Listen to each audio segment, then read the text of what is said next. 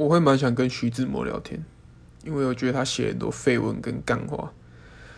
然后我觉得他应该是我们 PTT 乡民废文的先驱，因为那个时代没有人跟他写一堆写这样的废文，所以他才会红。不然我觉得他写到现在是就是一一般一般的乡民而已。